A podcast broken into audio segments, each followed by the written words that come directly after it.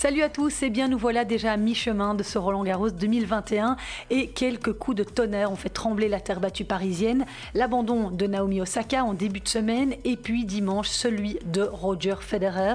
Côté masculin, justement, les favoris tiennent actuellement leur rang. Chez les femmes, c'est une autre histoire. De nombreuses têtes de série ont vacillé. Que leur est-il arrivé? On en parle. J'ai aussi le plaisir d'avoir deux invités dans ce podcast. Grete Minen qui a fait sensation en début de tournoi en se procurant une balle de match contre Petra Kvitova et Joachim Gérard, malheureusement sorti d'entrée du tournoi en chaise à Paris. Vous l'entendrez aussi en fin de podcast. Voici donc votre résumé de cette première semaine à Roland Garros. Excellente écoute.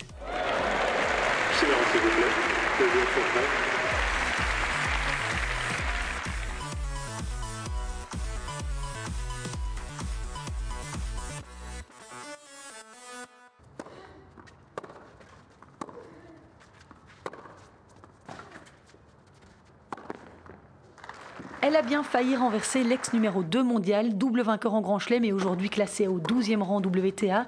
Grete Minen a tenu la dragée haute à Petra Kvitova lors de son premier tour à Roland Garros. C'était dimanche dernier. La Belge, classée à la 125e place mondiale, a eu une balle de match face à la Tchèque. Comment l'Anversoise a-t-elle vécu cette désillusion Je lui ai posé la question ce week-end, après quelques jours de recul. Une interview en anglais à sa demande, étant plus à l'aise pour s'exprimer dans cette langue. Merci Grete Minen d'accepter de répondre à mes questions. Alors, tu as joué un premier tour à Roland Garros très solide face à Petra Kvitova. J'ai lu dans la presse que tu étais extrêmement déçu par euh, l'issue euh, du match. Forcément, qui ne le serait pas Mais quel est ton sentiment avec quelques jours de recul sur cette rencontre?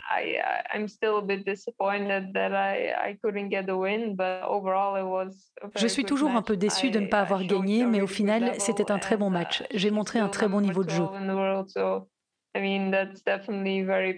Elle est quand même encore 12e joueuse mondiale, donc c'est clairement très positif que j'ai presque gagné. Et oui, avec un peu de chance, j'aurais peut-être gagné, mais elle a été incroyable sur cette balle de match. Et après, elle ne m'a plus donné beaucoup d'occasions. Donc bravo à elle d'avoir survécu et d'avoir augmenté son niveau de jeu dans le troisième set. Que se passe-t-il dans ta tête une fois que tu as raté cette balle de match face à la numéro 12 mondiale? Tu as réussi à faire abstraction?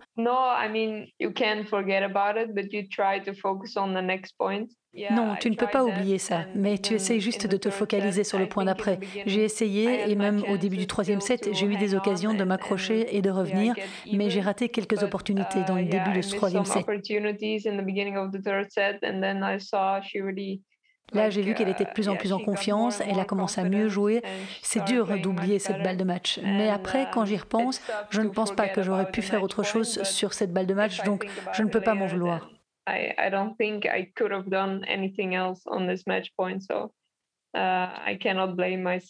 Tu te l'es repassé dans ta tête toute la nuit? yeah, I didn't sleep very well, but Oui, je n'ai pas très bien dormi, mais le jour suivant, ça allait déjà mieux. C'est le tennis, malheureusement. Comment tu expliques une performance aussi solide? Tu étais dans la zone, comme on dit dans le jargon? J'étais juste impatiente de commencer le match et j'ai très bien commencé. J'ai réussi à la breaker d'entrée, donc ça te met en confiance de commencer le match comme ça.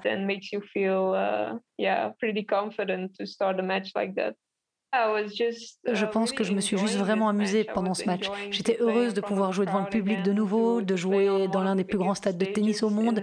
Donc pour moi, c'était vraiment chouette d'être là.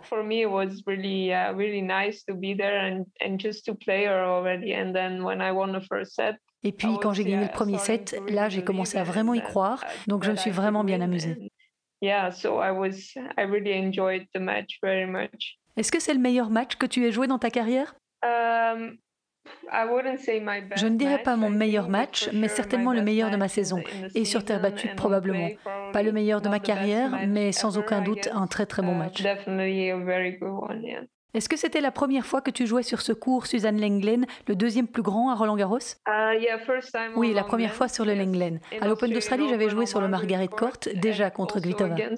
Oui, c'est juste. Et ça ne t'a pas perturbé de jouer sur un si grand cours? Ça peut parfois déstabiliser certains joueurs? Uh, Non, pas vraiment. Oui, en effet, tu as beaucoup plus de recul, mais je ne joue pas vraiment depuis derrière la ligne de fond. Je ne suis pas Nadal, donc ça va. Et est-ce que tu as entendu le soutien du public belge?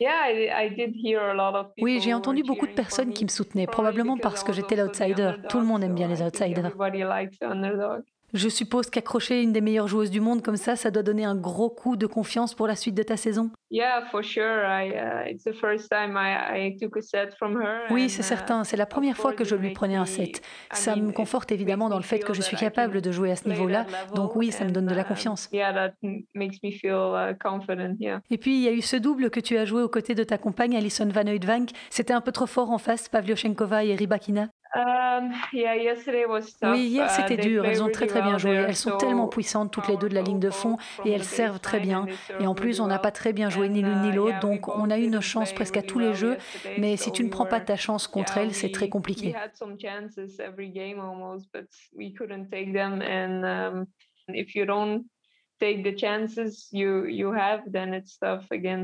Maintenant, c'est la saison sur gazon qui commence, c'est ta surface préférée. Comment tu te prépares sur cette surface? Parce qu'il n'y a pas beaucoup d'endroits en Belgique qui existent. Non, il n'y a rien en Belgique, mais je pars demain à Bol, en Croatie, pour jouer encore un tournoi sur terre battue. Et après ça, j'irai à Nottingham, où il y a un tournoi ITF sur gazon. Donc, je me préparerai là-bas pour les qualifs de Wimbledon. Tu as fait le choix de jouer un ITF à Nottingham pour pouvoir passer plus de tours? Oui, c'est pour essayer de jouer plus de matchs, même si le niveau de ce tournoi est très élevé, parce qu'il y a beaucoup de bonnes joueuses, mais c'est important d'accumuler des matchs pour bien uh, préparer avant Wimbledon. Uh, Et ça va être quoi ton objectif à Wimbledon? Uh, Je dois d'abord passer par l'étape des qualifs. Si j'y arrive, alors l'objectif est de passer un tour. On va espérer que tu ne tomberas pas sur Kvitova au premier tour. Oui, sur gazon, ce sera encore une autre paire de manches. En tout cas, bravo encore pour cette performance à Roland Garros. On suivra de très près ta saison sur gazon. Merci d'avoir accepté d'être mon invité. No worries. Et au moment de boucler ce podcast, je vois que Great Minen, qui entamait ce lundi son tournoi WTA 125 de Bol en Croatie contre Anna Karolina Schmidlova, a déclaré forfait alors qu'elle était menée 6-2, 3-1. Je ne sais évidemment pas ce qui est arrivé à la Belge. Je vous en dirai plus la semaine prochaine. Et tant qu'on parle de Great Minen et d'Alison Van Oudvank, j'en profite pour vous dire quels sont les invités d'un podcast diffusé par Eurosport. Ça s'appelle Raw et c'est en anglais. Elles y parlent ouvertement de leur homosexualité, de leur vie sur le circuit. On sait qu'elles défendent fièrement sur les réseaux sociaux les couleurs du drapeau gay et elles ont bien raison. Et pour revenir à Roland Garros, Alison Van Oudvank s'est justement elle aussi inclinée au premier tour contre l'italienne Martina Trevisan au terme d'une bataille en 3-7, défaite 5-7, 6-4, 4-6. Alison qui n'y est plus hein, malheureusement depuis sa longue absence de 8 semaines suite à une opération du genou après l'Open d'Australie. 67e joueuse mondiale, elle peine à retrouver son meilleur niveau depuis son retour. Elle n'a pas encore passé un tour sur les 5 tournois qu'elle a disputés. Et contrairement à Minen qui joue encore sur terre cette semaine comme elle nous l'a dit, Alison Van Oudvank a pris la direction de Nottingham pour entamer sa saison sur gazon. Elle jouera mardi contre Melnikova. Dernière Belge engagée dans le tableau féminin à Paris, Elise Mertens a fait aussi bien que l'année dernière en se hissant au troisième tour et même en jouant son meilleur match de ce Roland Garros. La Limbourgeoise a mordu la poussière face à la redoutable Maria Sakkari, une force de la nature, cette joueuse grecque, 18e à la WTA. Au terme d'une très belle bagarre de 2h52, la Belge s'est inclinée 5-7, 7-6 et 2-6. Elise Mertens était déçue forcément samedi soir après son élimination. Je me suis battue et j'ai tout donné du début à la fin, mais elle a très bien joué, a-t-elle reconnu. Son niveau de jeu était très élevé dans les 3 sets. Elle n'a pas vraiment connu de creux. C'était difficile d'obtenir des points gratuits ou de frapper des coups gagnants. Elle a bien servi et ses frappes étaient très puissantes. Même à la fin du match, elle continuait à passer avec peu de fautes et de déchets. Je ne peux dès lors pas vraiment dire où le bas a blessé. Peut-être que vers la fin, j'ai joué un peu trop court, ce qui lui a permis de décocher ses frappes puissantes. J'ai néanmoins tout fait pour essayer de rester dans le match, mais cela n'a pas suffi et je le regrette. La grecque a été meilleure au service avec 9 aces à 2 et 66% de points gagnés derrière sa première balle contre 59%. Elle a aussi été plus conquérante, 53 coups gagnants à 31 et peut-être aussi plus solide physiquement. Pour le reste, je vous le disais en sommaire, pas mal de surprises ont éclaboussé le tableau féminin, surtout le bas du tableau où Naomi Osaka, Bianca Andreescu et Arina Sabalenka ont déjà plié bagage. Après la défaite de Serena Williams dimanche, il ne reste donc plus aucune joueuse du top 10 dans le bas du tableau. Pour la première fois depuis le début des années 90, une partie du tableau compte d'ailleurs quatre quarts de finalistes qui n'ont jamais disputé de demi-finale en Grand Chelem. Il s'agit de Rybakina, de Pavlyuchenkova, de Zidanzek et de Paola Badoza. Alors je vais vous en parler un petit peu de ces quatre joueuses. Elena Rybakina, c'est elle qui a sorti Serena Williams dimanche en 2-7, 6-3, 7-5. Cette Kazakh de 21 ans a très vite compris comment elle devait jouer contre l'américaine qui a des soucis pour se déplacer sur cette surface. Hein. C'est pas nouveau. Elle s'est montrée imprécise dans ses frappes quand elle était en bout de course. Williams a d'ailleurs commis 19 fautes directes sur le match. À bientôt 40 ans, l'américaine ne sait pas si elle rejouera un jour à Paris. Je n'y pense pas du tout. Ça, c'est ce qu'elle a dit en conférence de presse. Qui n'a toujours pas perdu un set depuis le début du tournoi, elle jouera Pavlyuchenkova en quart de finale. Pavlyuchenkova, 32e joueuse mondiale, c'est la seule de ce bas de tableau qui a déjà joué un quart de finale en Grand Chelem. C'était déjà à Roland Garros en 2011. Il lui aura donc fallu attendre 10 ans pour se retrouver à nouveau en quart de finale d'un Grand Chelem. La Russe s'est défaite dimanche de l'ancienne numéro 1 mondiale Victoria Azarenka 5-7-6-3-6-2 après avoir sorti l'une des favorites du tournoi, Arina Sabalenka, aussi en 3-7 au troisième tour. À noter, parce que je vous en ai parlé dans un de mes récents podcasts, qu'Azarenka avait éliminé Clara Towson qui s'entraîne à la Justine Hénin Academy au terme d'un match très équitable, 7-5-6-4, une performance encourageante donc de la jeune danoise entraînée par un Belge. Alors Zidane Zek, elle, c'est une joueuse de 23 ans, 85e joueuse mondiale, c'est l'une des belles histoires de ce Roland Garros. Elle est devenue la première Slovène à se qualifier pour un quart de finale en Grand Chelem, elle qui n'avait jamais dépassé le stade du deuxième tour en majeur. C'est elle qui a sorti Bianca Andreescu, tête de série numéro 6 au premier tour. Elle a aussi éliminé Siniakova en 3-7 et puis la roumaine Sirstea, récente finaliste à Strasbourg. Et enfin, Paola Badoza, 35e joueuse mondiale, tombeuse en huitième de finale de Vondrouzova, finaliste quand même de l'édition 2019. Une nouvelle victoire en 3-7 d'ailleurs pour l'inépuisable espagnole après son succès au troisième tour en presque 3 heures face à la roumaine Anna Bogdan où elle avait dû sauver une de match. Et enfin, Paola Badoza, 35e joueuse mondiale, tombeuse en huitième en 3-7 de Vondrouzova, finaliste quand même de l'édition 2019. Une nouvelle victoire en 3-7 donc pour l'inépuisable espagnole après son succès au troisième tour en presque 3 heures face à la roumaine Anna Bogdan où elle avait dû d'ailleurs sauver une balle de match.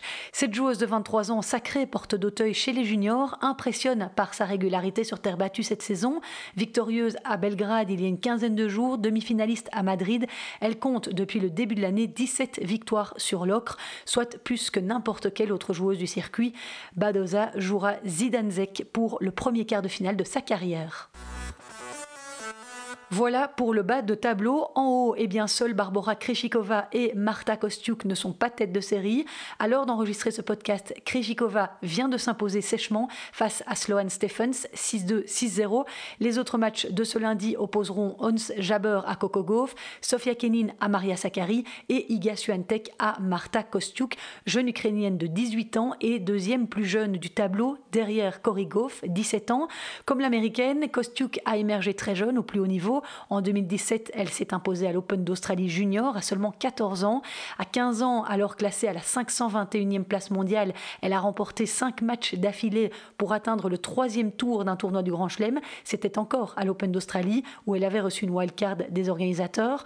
Son manager, c'est le coach de Roger Federer, Ivan Ljubicic. Marta Kostiuk est aujourd'hui classée 81e. Elle a fait son entrée dans le top 100 en novembre dernier, 8e de finaliste en 2020 à Roland Garros.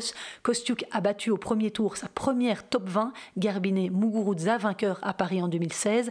Ça promet donc une belle rencontre contre Suantec, même si la Polonaise survole de nouveau les débats depuis le début de la semaine. Elle n'a pas perdu un seul set et est très impressionnante. Dans ce haut de tableau, la tête de série numéro 1 et favorite Ashley Barty a malheureusement dû abandonner jeudi, blessée à une hanche alors qu'elle était menée 6-1, 2-2 par la polonaise Magdalinette, 45e mondiale. Cette blessure brutale à la réception d'un service lors de l'entraînement le week-end dernier a ruiné ses espoirs de se réimposer à Paris comme elle l'avait fait en 2019. Depuis qu'elle a renoué avec la compétition en janvier dernier, l'Australienne a ajouté trois titres à son palmarès, à Melbourne avant l'Open d'Australie, puis à Miami sur dur et à Stuttgart sur ocre en avril. Elle s'est aussi hissée jusqu'en finale à Madrid début mai, battue par Sabalenka. Jennifer Brady a elle aussi dû abandonner sur blessure lors de son match face à sa jeune compatriote Coco Gauff. Carolina Pliskova a elle été sortie au premier tour par Sloane Stephens, très impressionnante cette semaine l'américaine, également tombeuse de Mukova.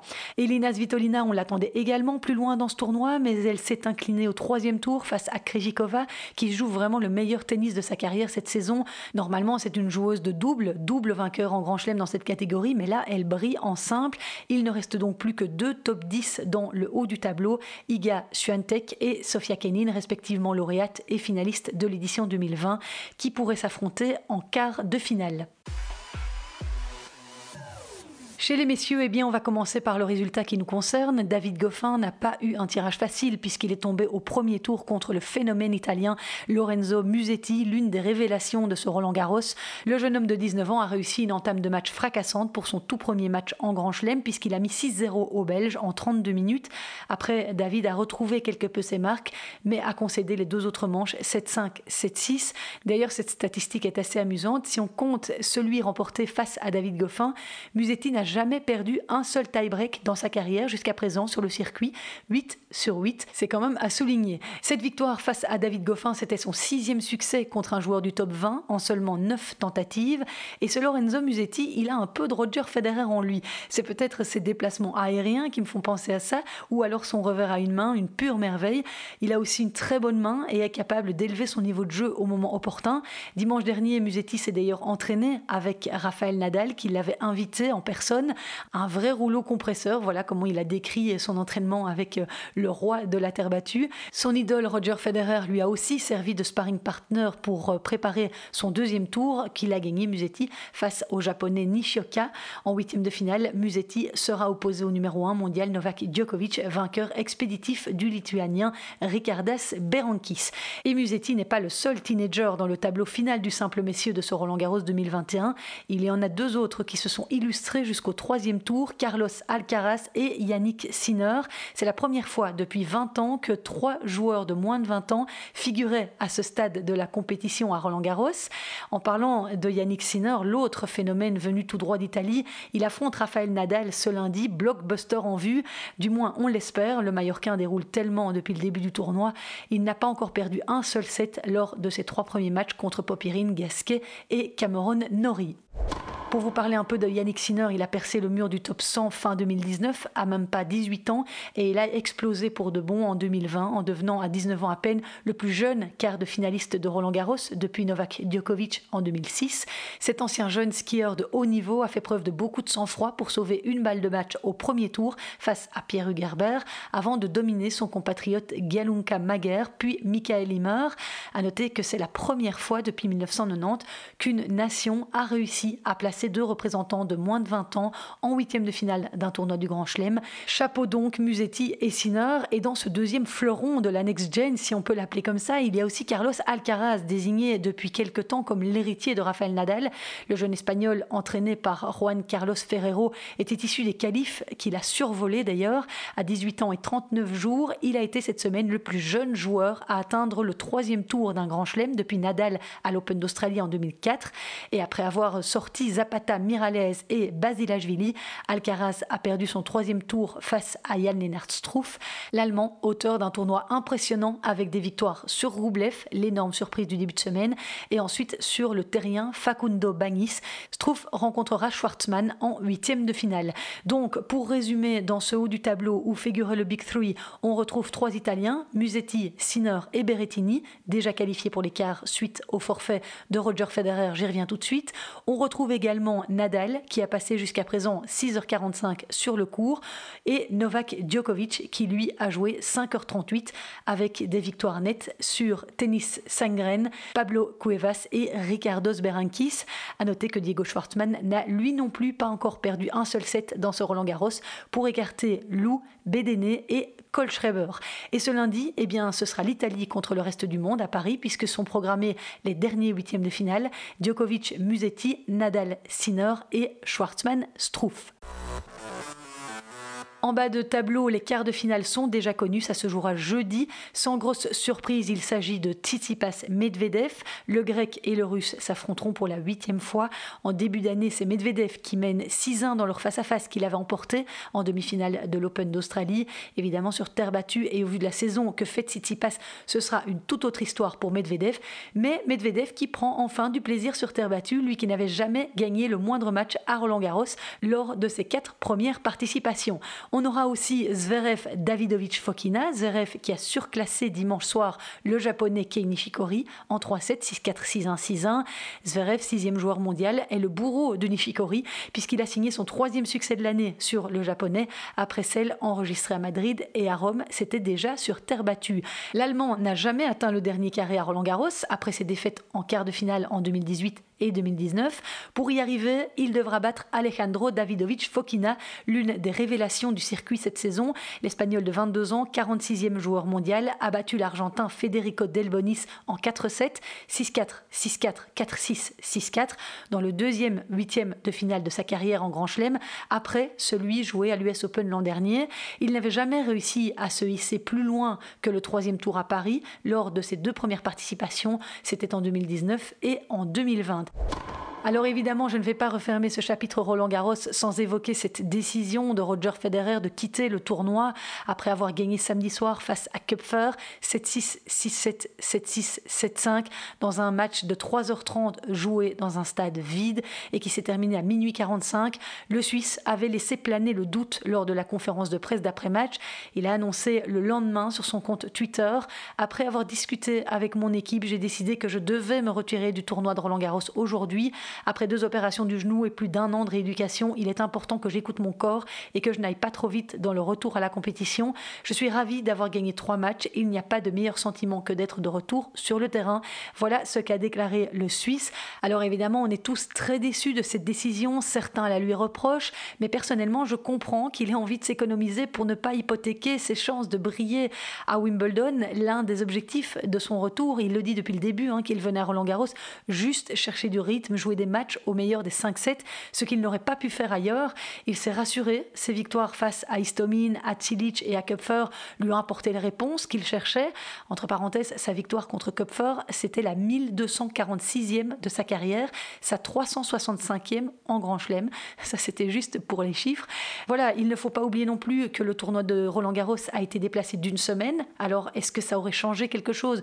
Pas sûr du tout, évidemment, mais voilà, il a préféré s'économiser et les fans le verront au moins à Wimbledon, du moins si son corps le lui permet, parce qu'il a quand même expliqué avoir ressenti des douleurs au lendemain de son match contre Kupfer. Il doit normalement prendre part au tournoi de Halle à partir du 14 juin. On verra s'il y sera. Il faut aussi préciser que c'est la première fois de sa carrière en 80 grands chelems disputés par Roger Federer qu'il déclare forfait en cours de tournoi. C'est pas comme si il était coutumier du fait. Alors face à cette décision, Guy Forget, le directeur de Roland Garros, s'est exprimé dans un communiqué. Le tournoi est désolé du retrait de Roger Federer qui a livré un magnifique combat samedi soir. Nous étions tous ravis de son retour à Paris où il a disputé trois matchs de haut niveau. Nous lui souhaitons le meilleur pour la suite de la saison. L'Italien Matteo Berrettini qui devait affronter le Suisse est donc qualifié pour les quarts de finale où il attend le vainqueur du match qui opposera Novak Djokovic à Lorenzo Musetti. Et plus tôt dans la semaine, le directeur du tournoi Guy Forget avait également dû gérer l'abandon de Naomi Osaka. La japonaise, coachée par le belge Wim Fissette, a expliqué ressentir trop d'anxiété quand elle devait se présenter devant la presse. Elle parle d'un problème mental et dit qu'elle ne se sent pas apte à jouer dans ces conditions. Après avoir refusé de se présenter en conférence de presse en début de semaine, le tournoi lui avait infligé une amende de 12 500 euros. Elle n'a pas changé d'avis. Elle a donc refusé de jouer son deuxième tour et a fait ses valises. Il y a visiblement une vraie faiblesse, un mal-être psychologique chez cette joueuse, un peu fragile, hein, on le sait mentalement. Ça a un côté extrêmement sidérant, mais on ne sait pas ce qui lui arrive. Donc il faut respecter cette décision. À noter qu'on vient de l'apprendre, Naomi Osaka a aussi renoncé au tournoi de Berlin sur gazon qui doit débuter le 14 juin. Après avoir consulté son management, elle a décidé de faire une pause. Voilà ce qu'a déclaré le porte-parole du tournoi berlinois. Et je vous l'annonçais en sommaire, cette semaine avait également lieu le tournoi en chaise à Roland-Garros. Le Belge Joachim Gérard y était attendu de pied ferme en tant que dernier vainqueur d'un tournoi du Grand Chelem et surtout finaliste lors du dernier Roland-Garros en octobre. Malheureusement, le Brabançon s'est crispé et a échoué d'entrée face à Alfie Hewitt, le Britannique qu'il avait déjà battu en finale lors du Roland-Garros automnal. Défaite 6-1, 6-4 et énorme déception. Il a accepté de répondre à mes questions alors qu'il était en route vers Nice où il disputera encore un tournoi sur terre battue cette semaine. On l'écoute. Oui, une énorme déception parce que voilà, je pense qu'il y avait de la place. Euh, en plus, mon adversaire va a gagné son match, même euh, si c'était avec difficulté, il a quand même gagné son match et était en, finale pour pouvoir défendre son titre. Et donc, euh, donc oui, je suis un peu déçu, surtout par la manière dont j'ai joué. Dans le deuxième set, ça allait mieux déjà quand même. Je pense que j'ai réussi à, à, appliquer un peu plus ce que je devais faire, mais la tension qui était toujours là m'a pas permis de me libérer totalement et, et c'est à ce moment-là que, bah, que je, j'ai continué à, rester euh, passif euh, en, termes de frappe et, en, et, de temps en temps en termes de déplacement. Et, c'est ce qui fait que, que, mes balles étaient moins fortes et contre un adversaire que je dois, que je dois agresser, que je dois prendre au coup, euh, ça, ce que j'ai fait là ne, ne, ne servait à rien. Il faut que je retrouve les sensations que j'ai eues dernièrement à l'entraînement et, et là j'ai essayé d'en d'en faire beaucoup trop. C'est quoi C'est au niveau déplacement, au niveau tactique Tu n'avais pas de bonnes sensations sur le terrain? Le jeu était justement pas, pas excellent. Euh, j'ai voulu, euh, je pense, trop bien faire. Je suis quelqu'un qui aime bien faire les choses et euh, malheureusement, je me frustrais très très vite et j'étais tendu à cause de ça. Et, et ça, c'est une, un, cercle, un cercle sans fin parce que tant que je sens, j'en sors pas j'y reste et, c'est ce que j'ai fait durant tout le match. Il y avait eu cette défaite dans le tournoi préparatoire à Roland Garros au Touquet face à Stéphane Houdet. Est-ce que ça a joué sur ta confiance? Non, pas du tout, justement. Ça, ça, remet les idées en place, ça me permet de, me reconcentrer sur ce qui ne va pas et, pouvoir corriger la chose. Mais en, en fait, j'ai fait un copier-coller de, de ce match-là et, et c'est pour ça que j'ai pas réussi à m'en sortir. On dit que les défaites euh, servent toujours de leçon. Qu'est-ce que tu retiens de celle-ci? Moi, je pense que c'est un, tout. C'est voilà, pouvoir euh, pouvoir se calmer, pouvoir euh, prendre un peu du recul, analyser un peu mieux en plein match. Et j'ai pas réussi à faire tout ça. Et, et pourtant, on a on avait discuté de ce qu'il fallait faire. Et, et, comme je dis, la, la nervosité m'a m'a fait déjouer euh, moi-même. Donc je me suis je me suis battu contre moi-même durant ce, ce match. Est-ce que le fait que tu arrivais là en tant que dernier vainqueur d'un tournoi du Grand Chelem hein, à l'Open d'Australie et en tant que finaliste du dernier Roland Garros à l'automne 2020 n'a pas mis une pression supplémentaire sur tes épaules? Inconsciemment, je pense pas, mais inconsciemment peut-être. Mais euh, en tout cas, voilà, je j'y pense pas du tout. Pour moi. Euh, j'ai des grands objectifs et donc euh, en gagner un, c'est que le début et, et pour moi, euh, voilà, je, je, pense que, que je suis capable d'en faire d'autres. Donc, euh, la pression, j'en ai, je pense pas en, je pense pas en avoir eu euh, consciemment. Tu as réussi à retrouver la motivation pour te mettre en route, prendre l'avion et aller à Nice pour disputer un nouveau tournoi? Oui, bien sûr, la motivation est toujours là. juste déçu de, de, ce que j'ai fait avant et j'ai envie de faire mieux. Donc la motivation sera toujours là. Et, et j'ai hâte de pouvoir justement faire mon premier match et, et prouver que c'était quelques jours quelques mauvais jours, c'est tout. Eh bien voilà, merci beaucoup Joachim pour euh, cette intervention. Bonne chance à Nice, bonne chance à Wimbledon. Ok, merci beaucoup. Hein. Et on se réentendra sans doute avant les Jeux Olympiques. Ça va, parfait. Bonne journée. Ciao, ciao. En double, messieurs, Sander Gillet et Joran Vliegen, la paire belge, a été éliminée en huitième de finale dimanche. Tête de série numéro 14, elle s'est inclinée au troisième tour en 2-7, 6-4, 7-6 face aux Espagnols Pablo Andujar et Pedro Martinez. Alison Van Oudvank et Gret Minen avaient, elles, perdu au premier tour. Vous l'avez entendu tout à l'heure. À noter également la belle performance de Marina Zanevska cette semaine. Elle a remporté un tournoi futur en Slovénie. Grâce à cette victoire, la Belge, ancienne protégée de Philippe Dehaze, va encore progresser au classement. Elle qui avait déjà pris 32 places la semaine passée pour se retrouver à la 227e place. Elle sera 192e dès lundi prochain. Et en parlant d'anciennes joueuses coachées par euh, Philippe Dehaze, que l'on connaît bien, responsable de l'école de tennis à Wavre, la joueuse portoricaine Monica Puig ne disputera pas les Jeux olympiques de Tokyo. La championne olympique en titre, absente du circuit depuis plusieurs mois, a annoncé dimanche sur Instagram qu'elle avait été opérée à l'épaule droite, d'où son absence. Voilà, c'est ici que je prends congé de vous parce que les huitièmes de finale de Roland Garros m'appellent. La semaine prochaine, il se peut que mon podcast ne soit diffusé que mardi parce que, sans doute comme nombreux d'entre vous, je commence les interclubs ce dimanche. Difficile donc d'enregistrer mon podcast avant lundi soir. Je vous tiens informé en tout cas sur mes réseaux sociaux auxquels je vous invite à vous abonner, jeux, set et podcast. D'ici là, portez-vous bien, bons interclubs si vous y prenez part. Surtout, ne vous mettez pas de pression. Ciao